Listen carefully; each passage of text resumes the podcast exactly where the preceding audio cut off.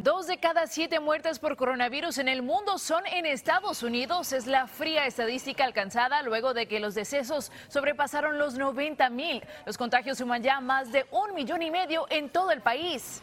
Además de colapsar a los hospitales del país, el rápido aumento de casos en Brasil lo sitúa como el tercero del mundo más afectado por la pandemia. A nivel global, los contagios casi llegan a 5 millones y las muertes rondan las 320 mil.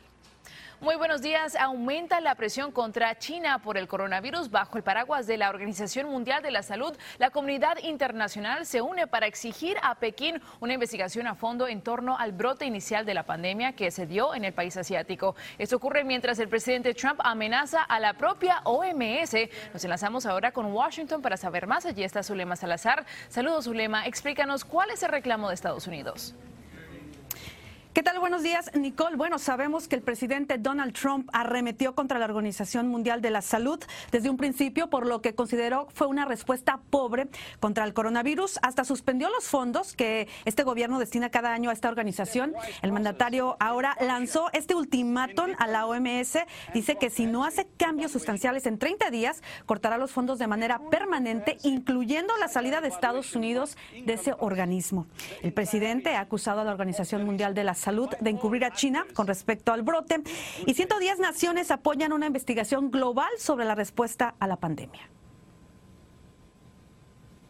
En, medio de todo eso, el presidente Trump sorprendió a muchos a revelar el tratamiento que sigue para evitar contagiarse del COVID-19. Cuéntanos sobre eso, Zulema. Nicole, como lo acabas de decir, dejó sorprendidos asesores de la Casa Blanca cuando compartió que toma hidroxicloroquina desde hace más de una semana y media, un medicamento para tratar la malaria y lupus que Trump había estado impulsando desde hace semanas como un posible tratamiento. Agregó que sabe que muchos médicos que luchan contra la pandemia lo están tomando, pero escuchemos qué dijo. I happen to be taking it. I happen to be taking it. Hydroxychloroquine? I'm taking it, hydroxychloroquine. When? Right uh, now, yeah.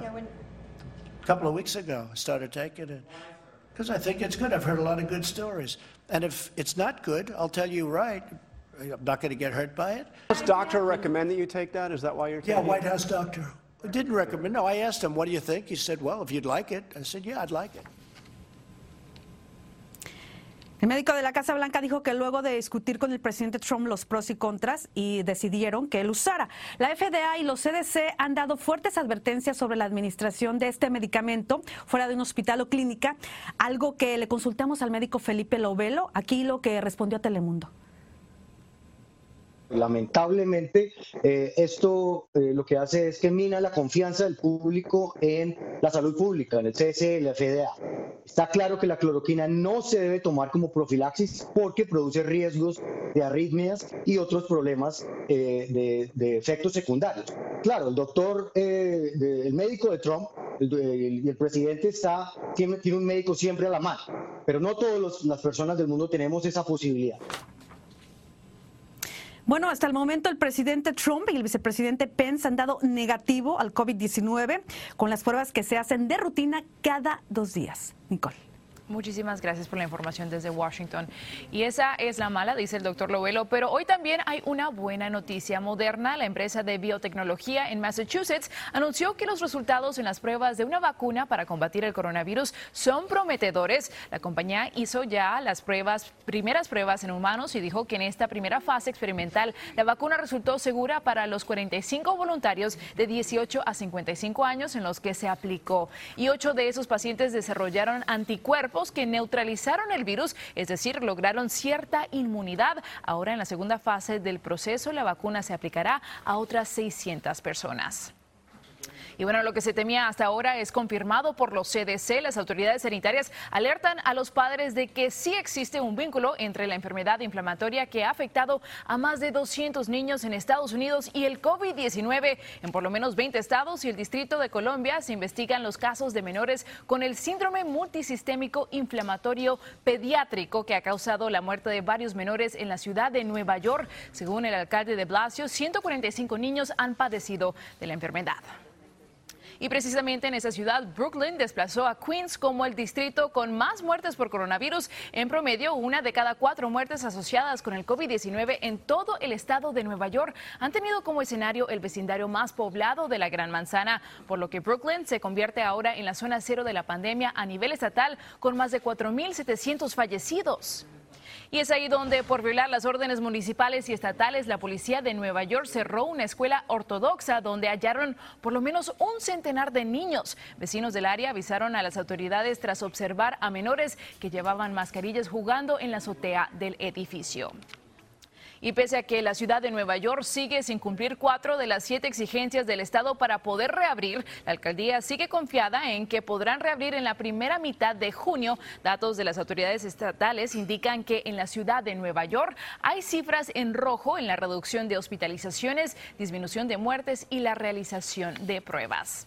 Y también le informamos que la reapertura en Texas tiene dos lados muy diferenciados, mientras en cinco condados con importantes focos de contagio siguen vigentes las restricciones más severas. En otros, hasta los gimnasios recuperaron la actividad. A regresar a su lugar habitual para hacer ejercicio tras dos meses, los usuarios pues encontraron con que había menos aparatos que de costumbre y que estos se encontraban más separados para respetar el distanciamiento social. La capacidad de los establecimientos está ahora limitada al 25% del total.